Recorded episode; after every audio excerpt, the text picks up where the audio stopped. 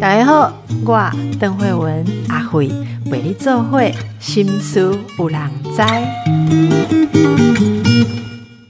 大家好。今天请到的是我的好朋友，大家熟悉的周木之心理师。啊，周木之心理师今天没有要唱歌，甘尼伯威唱歌。好，上次有来过诶，本台的节目有介绍这个诶，当初专辑啊，好，然后有跟我们介绍相当优美的台语歌词。希望下一次有成品的时候，也可以首先来到我们节目。不过今天呢，我们要呃。诶，修腾腾的新册，哦，就是老师出新书了。那周木之老师的新书叫做《修入创伤》啊，这是最日常却最锥心的痛楚。修入创伤，我们先请木之老师来跟大家问候一下。Hello，大家好，邓医师好。木之修入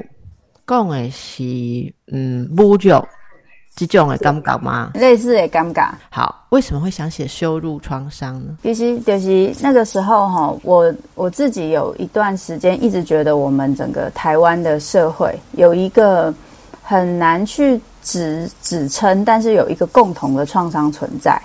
然后我的书其实一直不停的想要把这个东西给写出来，但是一直没有找到一个我觉得最满意的的词。然后一直到最近，就是应该说就去年，然后我看到就是重庆老师的的那个脸书上，他在分享他遇到一个计程车爸爸的事情，然后那个计程爸爸是什么外商退休啊，然后就是对自己很有信心，然后他就跟重庆老师说：“哦，你是学那个亲子教育的，我跟你讲，小孩就是要打，要把他打的，就是让他很怕我这样子，然后。”然后这件事情就是很，就是一定要打小孩就对。然后我觉得他写的老师分享的那一篇文章本身，我觉得触目惊心之余，我觉得恐怖的是后来有很多人分享老师的文章跟留言，有一当然有一些就是老师的粉嘛，重建老师的粉，所以他们就会很同意，就觉得重建老师爱的教育这个很重要。可是有一些人就会转，就说哼，有那么严重吗？我小时候还不是被打的，被打过来，我现在可以有。就是这一些成就，我要感谢以前我爸爸他们，就是会打我。然后我看这件事情，我就觉得对，就是这个，就是这种，就是我们今天你你今天没有表现好，或是你今天有什么事情不让别人觉得你不满意，或是没有符合别人的标准，对方就要惩罚你。而且他要用羞辱你的人格、贬低你的人格、伤害你的人格，甚至是整个否定你这个人的方式去惩罚你，之后你才会把这个惩罚记起来，你才会为了逃脱这个羞辱感去得到他想要的东西。而且因为这样子的状况，有时候是有效的，也就是对方他有可能真的可以得到他要的东西，不管是你做到他的标准，或是你去满足他。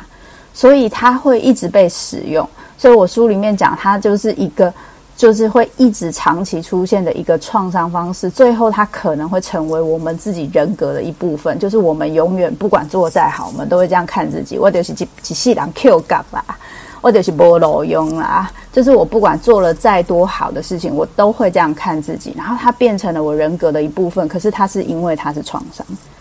所以我觉得这是一件很恐怖的事情，而且最恐怖的是我们不会意识到这件事，因为我们会觉得这件事情很理所当然。所以像像我们讲那个，就是一些经验，大家反应都非常大，因为好多好多共同的经验。那这个是呃台湾或者说我们亚洲文化里面一直到现在都还习以为常的尬习文化啦，就是说你要教育或者是教养，呃很多新的想法是说我要就事论事，然后即使你做错做一件事，我导正你这件事，也不要伤害你的自尊跟人格。可是刚才你讲到的，我真的我也觉得非常的熟悉，就是我们成长的过程，如果要被导正一件事，几乎。都是脸要被刮，就是要被打趴，自尊要被打趴，好像不这样就不相信会学起来哦。那呃，有没有一些例子？呃，像木之你也跟大家分享了哦。诶，我们以为像木之老师这种乖乖牌不会有这个 在在学习过程中不会有被羞辱的经验呢？你也有？其实蛮多的耶。我我特别是小学的那一段时间是非常非常多的。虽然我的成绩好像还不错，就是以大家的标准来说，可是我不是那种很标准的乖学生。就是我会，我是那种会举手说老师你讲错了，然后带字典去跟老师讲说老师书是这样写的之类。所以我不是那种就是很标准的乖学生。然后我我自己的确在书里面有分享，就是因为我呃小学的时候有就是当过自治市长，然后那时候在选自治市长的时候，班上就已经有一些人没有投给我了。可是蛮好玩的，就是别班因为我要出来选，所以别班没有派人。他们就说，如果是这样，他们就全力支持我。所以我在别班人缘很好，但自己班上不好。然后老师就说，班上同学不喜欢你，一定有原因，所以你要好好的去反省检讨。所以这个时候呢，我已经有花了很多时间去。就是调整自己跟人际的关系，因为我原本不是一个很喜欢就是跟大家一起玩的人，所以我可能会花时间去看漫画啦。然后我以前都是比较喜欢看书，然后看漫画、看电视，然后跟大家聊天讨论，这样子去增加我在班上的人缘。因为原本我有我我常常被学校的人派出去比赛，然后比赛就会常常没有待在学校，所以这其实也会造成同学对我的一些。不熟悉，再加上后来才知道，老师会在我不在的时候跟同学讲说：“你们像周木之一样嘛，他都没有来上课，他都可以拿第一名。你们像他一样，我就不管你们。”所以其实我有很多 非战之罪在我自己身上。然后，所以在这样的背景之下，六年级快要毕业的时候，学校要选模范生，全校模范生，老师就说：“请大家提名。”然后呢，当然不意外，我被提名了。可是也不意外，班上后来选我的人。居然只有那个男生，没有人把票投给我。然后在那个瞬间，其实我觉得非常丢脸，因为我觉得我可能不会被是最高票的，但至少会有几个人，就没想到一个都没有。所以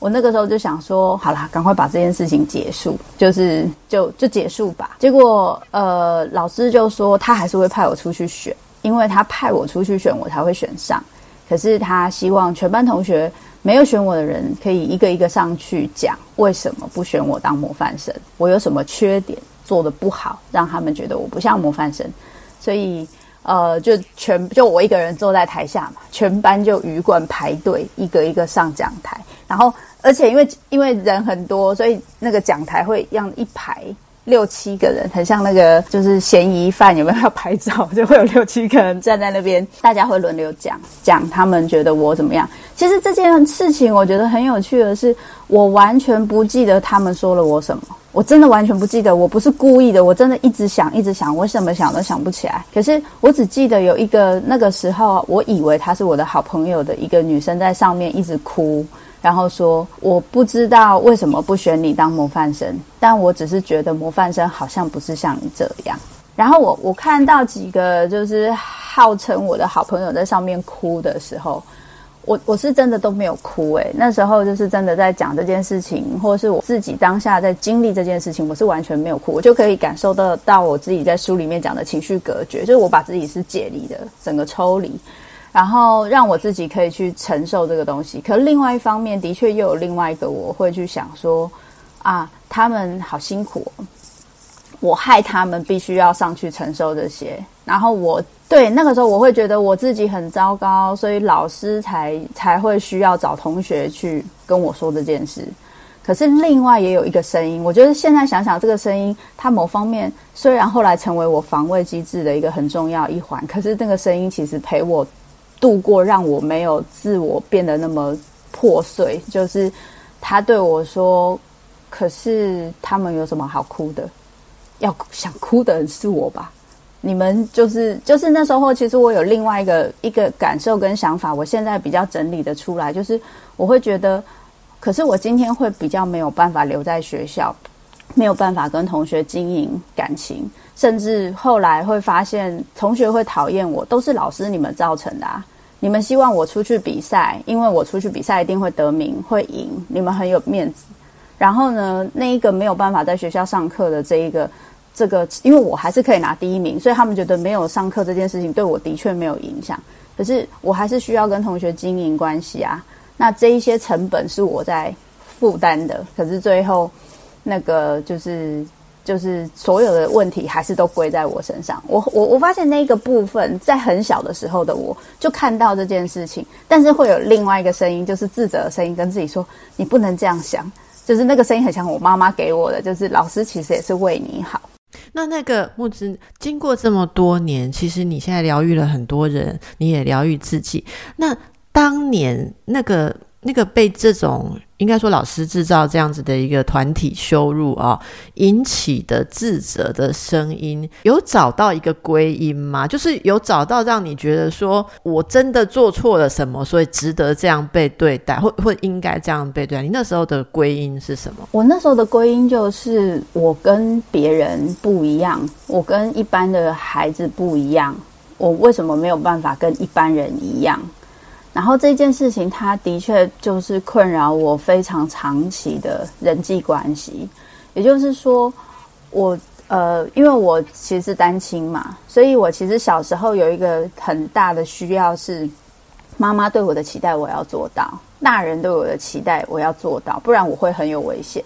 那要做到大人的期待，其实有一个很重要的生存方式，就是要很特别嘛。比如说我去比赛，我一定可以赢嘛。那我有一些很特殊的技能，我会弹钢琴，会干嘛？他可能会帮助我在做一些事情的时候，可以帮忙我。就是我要特别，可是，在人际关系上，或是在跟团体的相处上，我不能特别。我的特别会造成我被攻击的理由。那是不是就变成一种永远难解的矛盾？因因为你又要比别人做得好，才能够证明给妈妈看说。我没有辜负你这么辛苦一个人带我，可是这个好又注定了要被惩罚，这个就是一种双绑的状况哦。是，所以其实这一件事情，在我那时候情绪勒索出书的时候，我又面临到一次非常相像的一个经验，就是可能我在做这件事情的时候，原本是期待可以帮助，就是困在情绪勒索里面的人，我没有料到他会得到很大的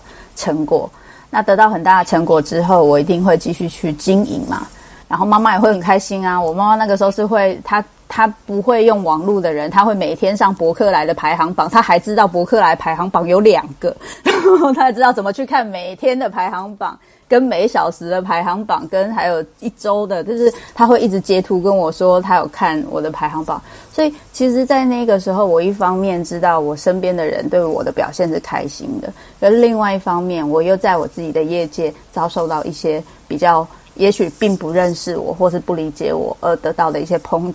甚至有一些不是我业界，就是别人，就是完全不认识我，就是遭受的一些抨击，所以那时候其实我也又在经历了一次。这件事情，所以我采取的手法，在那那个时候，我采取的方法就跟我那个时候在学校的状况一样，就是我就把自己情绪隔绝掉，甚至把自己躲起来。就是让自己的表现变得越少越好，所以那其实是有点自我压抑，就是就是翅膀全部伸开的时候会会吐到别人，所以所以我们受过伤之后，很像翅膀被剪了。你知道有些大鸟如果要被养在那个像现在大家没办法去垦丁哦，之前垦丁的知名度假饭店大厅不就有一只那个鹦鹉，它不就是翅膀是被剪的嘛，所以它才不会飞走嘛。我觉得你刚刚描述的那个状况，就一直让我感觉到说，所以你不能全力的。展现表现，然后你要时时的觉得说不够特别的话，我没有尽到责任，我不值得被爱。这是上一次过度努力里面在呈现的。可是这一次，我想羞辱创伤又把这个概念又挖到一个更深层的地方，是如果有这个矛盾存在的话，诶，你一边过度努力，还然后还要在这个努力的时候不能全力展现，所以套对喜悲安诺真的逼死人呢。所以其实我觉得在。面对这个创伤的时候，这个创伤最恐怖的一个地方是我们真的不会去很明显的有意识的去发现这件事情对我们有这么大的影响。就它不是像手的创伤、脚的创伤这种，就是你啊脚现在没办法走路，你就知道脚痛；手没办法拿东西，你知道手痛。他是会很无意识的去整个去限制你，限制你的一些行动，然后决定你的一些选择。我我记得我有一段时间。我有跟邓医师也分享过，就是我一段时间我不太想上节目，或是我不太喜欢上节目。那现在比较少上节目，有有理由，可是跟那个时候的理由比较不一样。那个时候的理由是很怕被看见啊，被攻击啊，然后哪里会被攻击，哪边就不要去，就是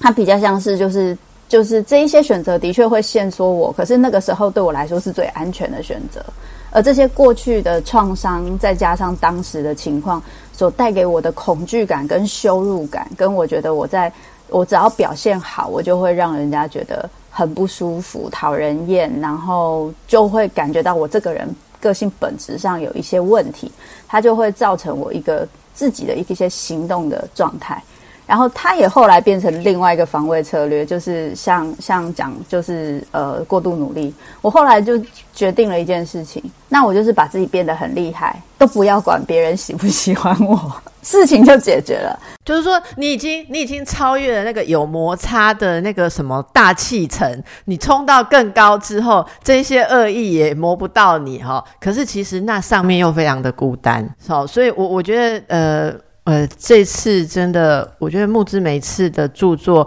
都会让大家被震动，是因为呃，那些都是很难察觉。可是透过木之老师的书写，包括例子以及他自己的分享，你你很快的会发现说，哎，我已经背着东西好几十年了，终于被看见了。所以我们先让大家休息一下哦。呃，你有没有还没有疗愈的羞辱创伤呢？好，今天我们是喊周木之心理师哦，跟木之心理师谈新书《羞辱创伤》。我想刚才第一段已经唤起了很多人的记忆，真的哦。这在老师分享这个的时候，大家就看到，哎，很多人哦，连你的那个推荐序的作者哦，这些很有名望的治疗师啊、老师，哎，都忍不住要分享一下有过这个经验呢。我我真的觉得会不会？没有没有人没有哈这种经验呐，像那个玩弹珠，结果被老师。叫上去示范，然后竟然又重重的羞辱他。哎，那个是那是重建老师还是？对对对，是重建老师哦。对对，嗯，这为什么会有这样子的状况？哦，真的是我们不太能够了解。作为孩子的我们，当初是惹到大人什么？那个木子，我来我来帮大家念一下李重建老师哈。呃，大家也很喜欢看重建老师的书啦哈。有机会看我们能不能？哎，那个我我跟我们同事然后那个。我们可以请重建老师也来聊聊。好，这个李重建老师啊，也是心理治疗师。他说，木之的书让我想到自己的过去。好，他说，小学时候因为不写功课，带着弹珠到校玩耍，老师在课堂谈到铜腕哦，谈到铜腕哦，当场就啊叫我来展示弹珠技巧，随着呢又讽刺我只顾玩耍。要我到教室后半蹲呢，所以这个老师哈，就是李崇建老师的老师，就是先用了他，把他捧一下，说你来弹珠帮大家示范呢。结果示范完了之后，马上又编人家说你就是只会玩。所以呢，你看哦，他说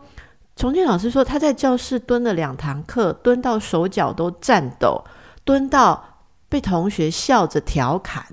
那。他从得意的欢乐里掉入羞辱无耻的深渊。呃，因为我想重建老师也是自我觉察非常非常深的人。你看这几个字，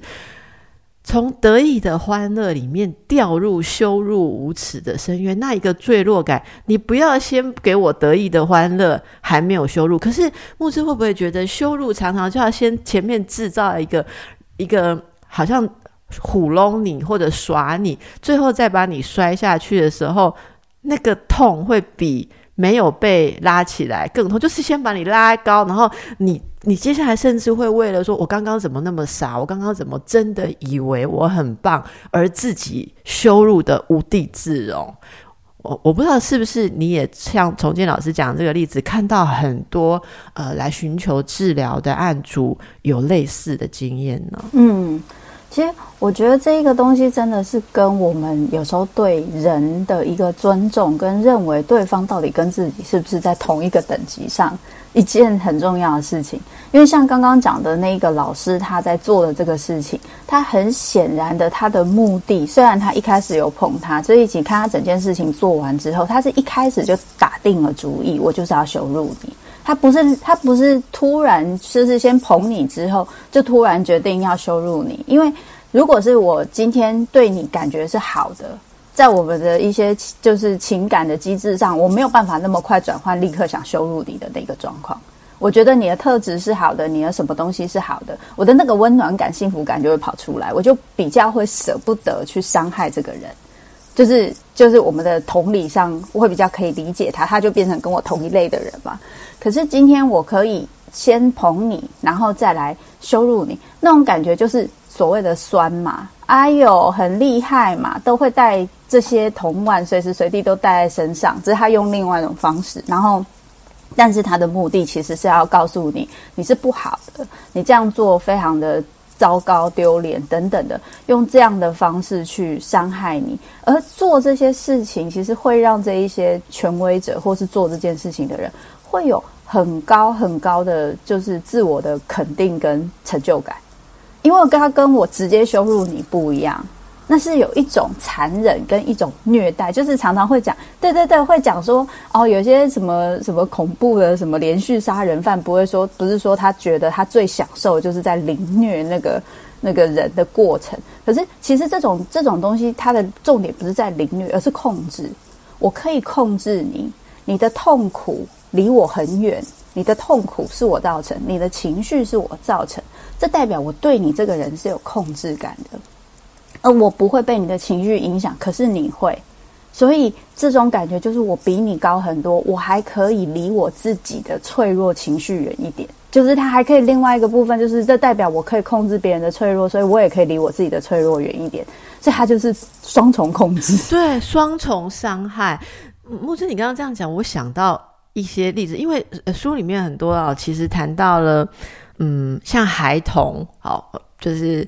大人要要整你，然后把你先。我们从刚刚木子老师讲的过程，我听到说，好像指出你的一种渴望，好，例如说，哎，你渴望被关注，还是你嗯渴望自己被认为是好的？然后指出你的渴望之后，再羞辱你的话，就是等于又告诉你一次，说你不但很差，而且。你最可耻的是，你这么差的人还胆敢以为你有可能会被欣赏，这就是你刚刚讲的双重修。我我想到一个例子哈，你知道有很多女孩子其实是大一点的时候，在她的这种呃情爱憧憬上会受到父母的羞辱。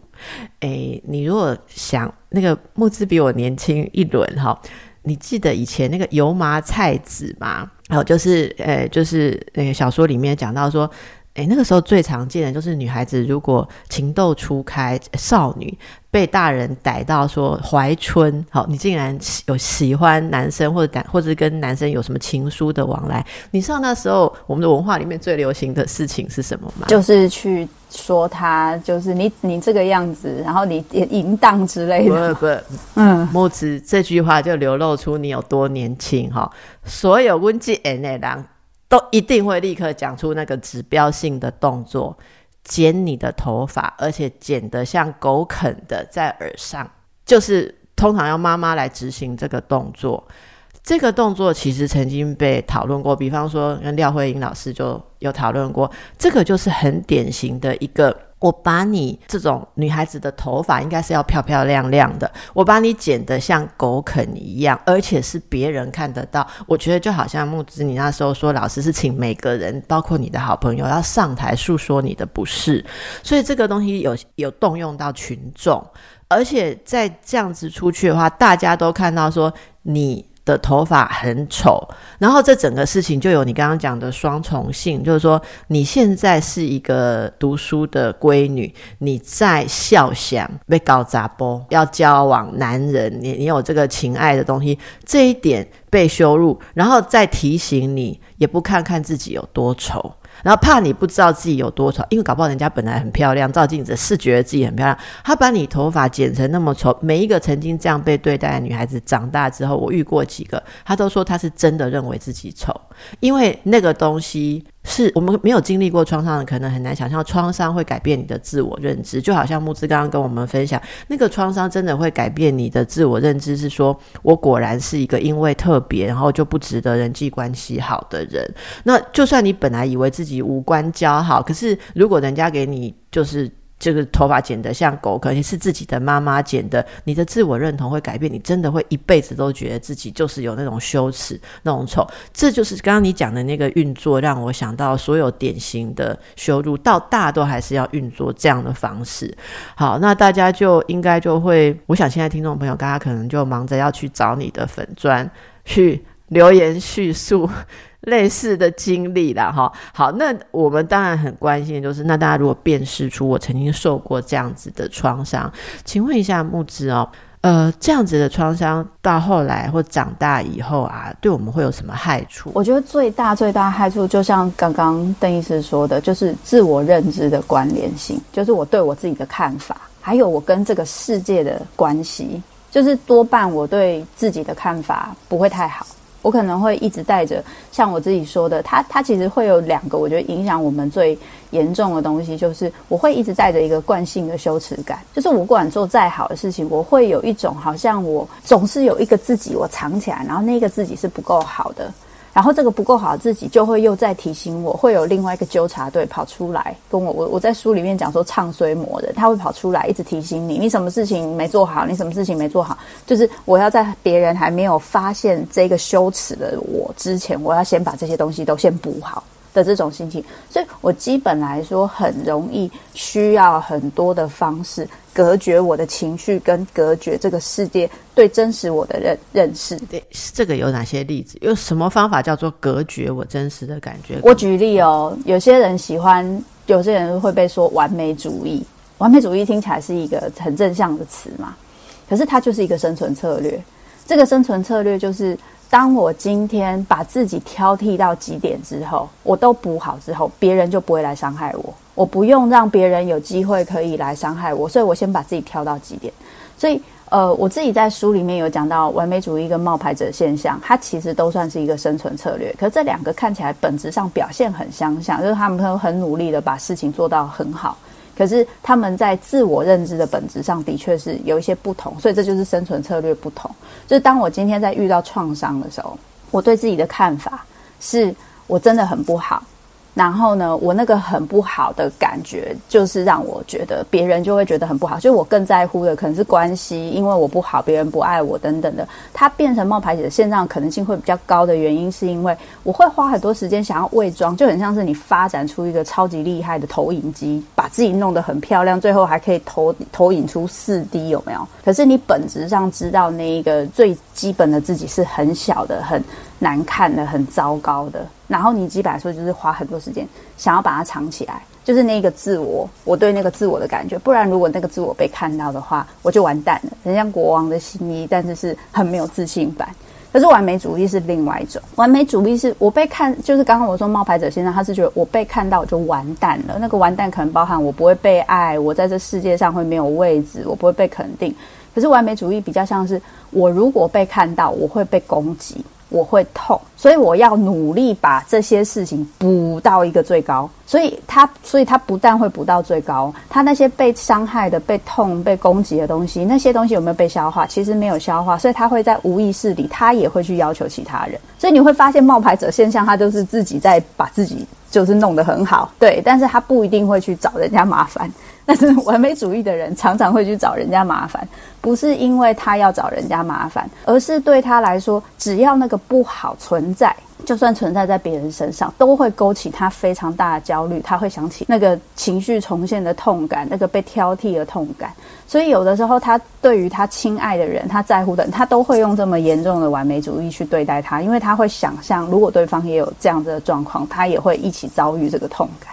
所以要去控制自己，让自己不要被伤害，就会变成完美主义一个非常大的一个特色。所以这些生存策略跟自我认知的一些，还有跟世界的一些关系，其实是很复杂的，就是交替的在就是运作的。是，所以这里大家是可以想到说，表现我们如果知道心理的这个运作过程，你就可以知道问题到底。出在哪里，才有机会自己去超越哦。那呃，在本书哦，就是这个羞辱创伤的第二章里面，呃，木之你有帮大家写出一些症状，好，就是呃这些症状平常我们不见得会呃知道是什么原因引起的嘛，哈。可是呃羞辱创伤引发的症状，如果呃根据书里面看来，它其实就是会有。很很像是创伤后的压力症候群，然后但是是跟羞辱特别相关的。我我稍微先帮大家念出一下，木子老师帮我们列出来几项，然后我再请老师来帮我们说明其中几个大家比较不容易了解。第一个，如果你受过我们刚刚讲的这个羞辱创伤，而且有真的就是进到你心里去，像刚刚讲的哦，改变了你的自我价值感跟自我认知的话，那之后可能会引发一些症状，包括情绪重现、情绪调节困难、过度警觉。或是退缩、麻木，好，惯性羞耻，惯性羞耻就是刚刚老师解释的这个例子。还有，呃，身体与心理的自毁跟自我伤害，好，自厌、呃，自我批评、自我怪罪。好，然后还有这个否定自己啦。好，那这个我们刚才其实都可以从例子上面听到。我我想请问一下，这个呃，木子，你这边有特别写自我批评跟自省是不同的，这点也是我我觉得在过度努力那时候，其实你有解释了一些跟这个类似的。然后我们再来让大家感觉，因为一般人会觉得吾日三省吾身。哎 哎，我我小时候哈，每周每天一周有周记。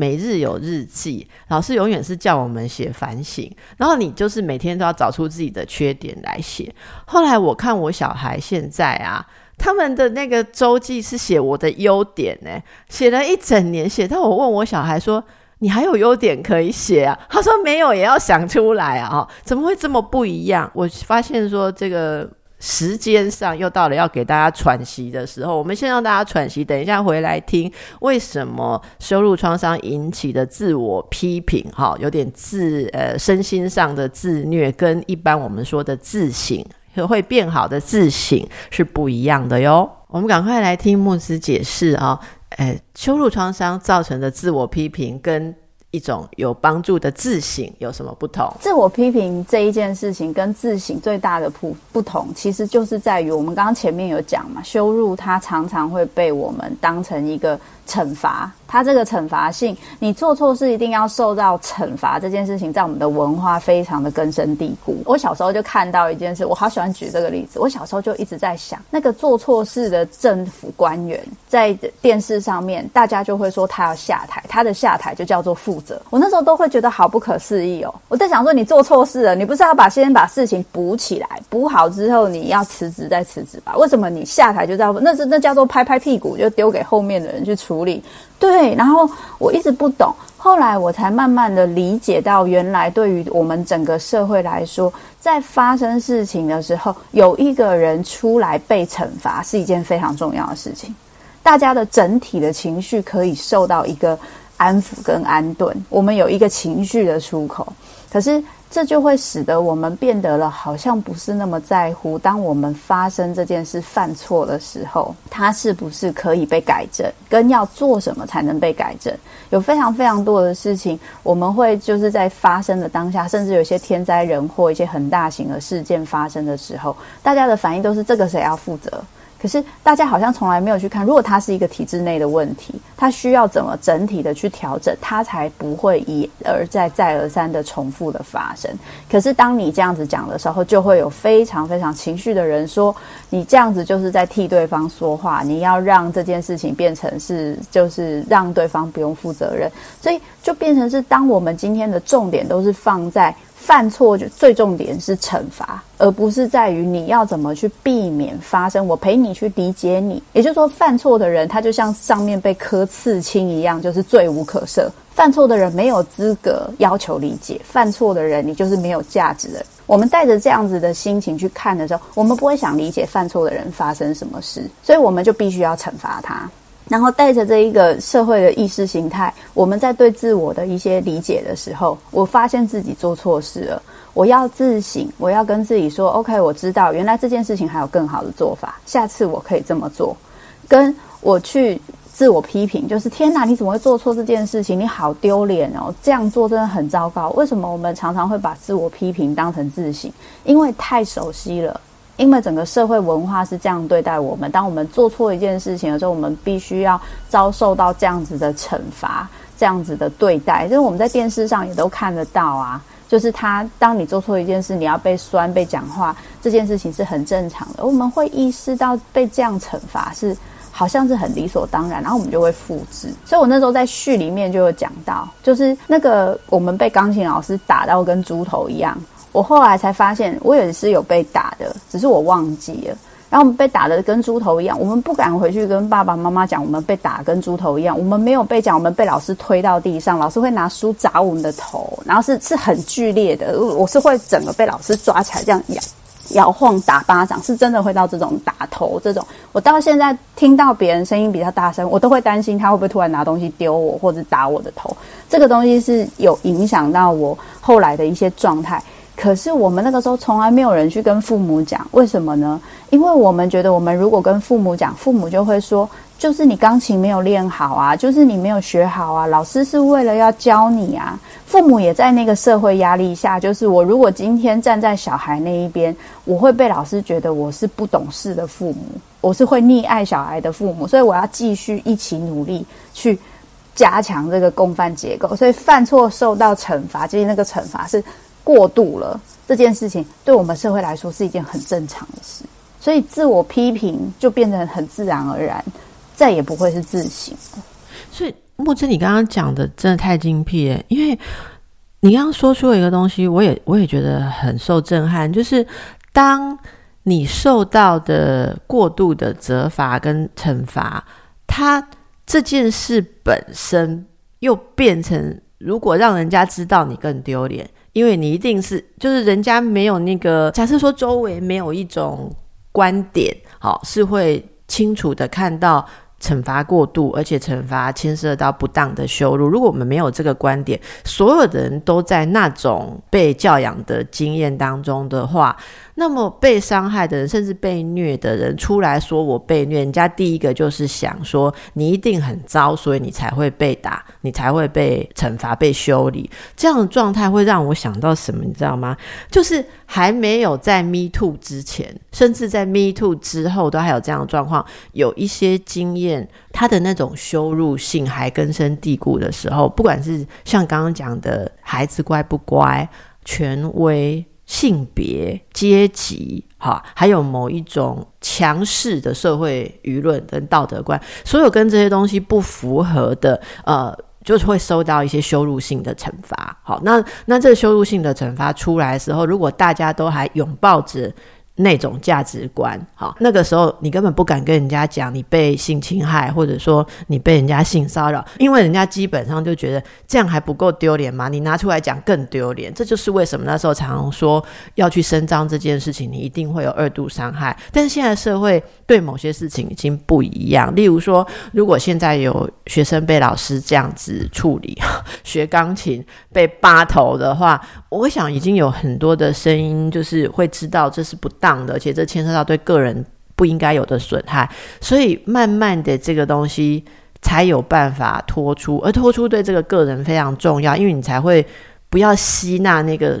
被贴上那个说你很烂的东西。可是你讲你刚刚提到这个，我也觉得很感伤，因为还有很多很多事情没有办法被脱开，就有很多事情讲的还是很丢脸。对对，好，那就没有。嗯，嗯所以其实我我自己有一个想象是，就像我以前在粉砖，我遇到别人就说你讲羞辱创伤，你就是在骂父母、骂老师、骂谁的这种，或者是你讲情绪勒索就是在骂谁。我以前遇到这种都不敢回，因为我会觉得就是另外一个权威者来了嘛，然后我要被打了嘛，我要被就是被骂了嘛，所以我我会害怕，我会被伤害。可是现在我会告诉自己，我一定得回，即使他的想法跟我不一样，因为我回不是回给他看。我是回给我粉砖上面千千万万那些受伤不敢讲出来的人看，我要让他们知道这边是有一个空间，你可以好好的把你的受伤讲出来。你的受伤是不是在指责任何人是一回事，可是你的受伤被讲出来，你在讲这件事情的时候，没有任何人，他不是你经验的人，